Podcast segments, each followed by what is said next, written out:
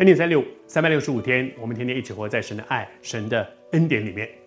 这几天我们分享到说，失血案的父亲撒迦利亚，他领受了一个意象，神透过天使告诉他说：“你的妻子虽然年纪很大了，你们祷告了这么久，告诉你，神垂听你的祷告，现在你的太太要。”给你生一个儿子，而且神要大大的使用这个儿子。这个儿子的一生要做一个很重要的任务，一个很荣耀的任务。他要使许多他们的百姓在错误的路上能够转回来，转回到神的恩典里面。你知道，当施洗约翰听到施洗约翰的父亲撒迦利亚听到这件神对他儿子的一个宣告的时候，他愣在那里。然后他的第一个反应是什么？其实。我在想，如果是我，我的反应恐怕也是这样。他讲的第一句话就是：“我凭什么可以知道有这样的事？真的吗？会这样吗？我这么大年纪了，还会生儿子吗？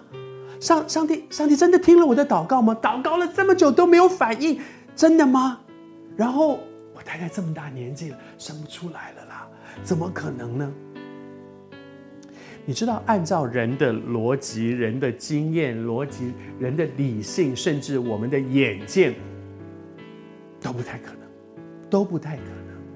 但是，成为一个基督徒，你知道，我们的一生都在学一件事情，就是放下人的逻辑，而进到上帝的心意里面。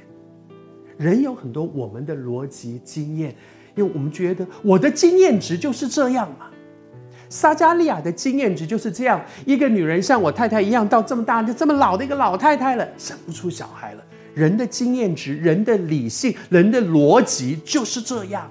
但是，圣经里面讲到说，神的道路不同于我们的道路，他的意念不同于我们的意念，而且他的道路高过我们的道路，他的意念高过我们的意念。你要不要相信呢？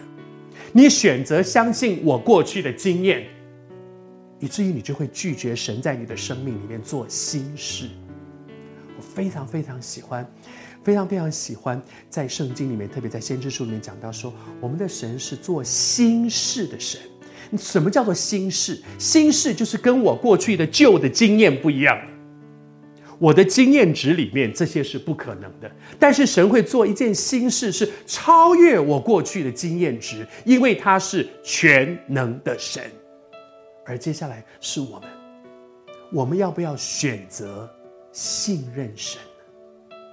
你相不相信他是全能的？你信不信任他能做的事情是超过你过去的经验值的呢？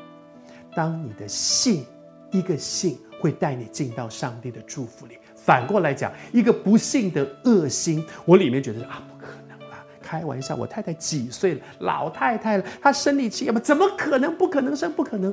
如果我们允许我们自己活在过去的经验值，就是活在过去的旧事里面，你一直没有办法经验神在你生命当中做新事。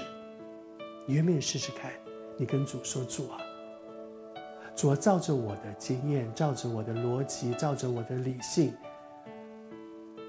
真的不可能哎。”但是我愿意相信你是全能的神，主啊，我放下我的过去的经验值，我要经验你在我的生命当中做新事。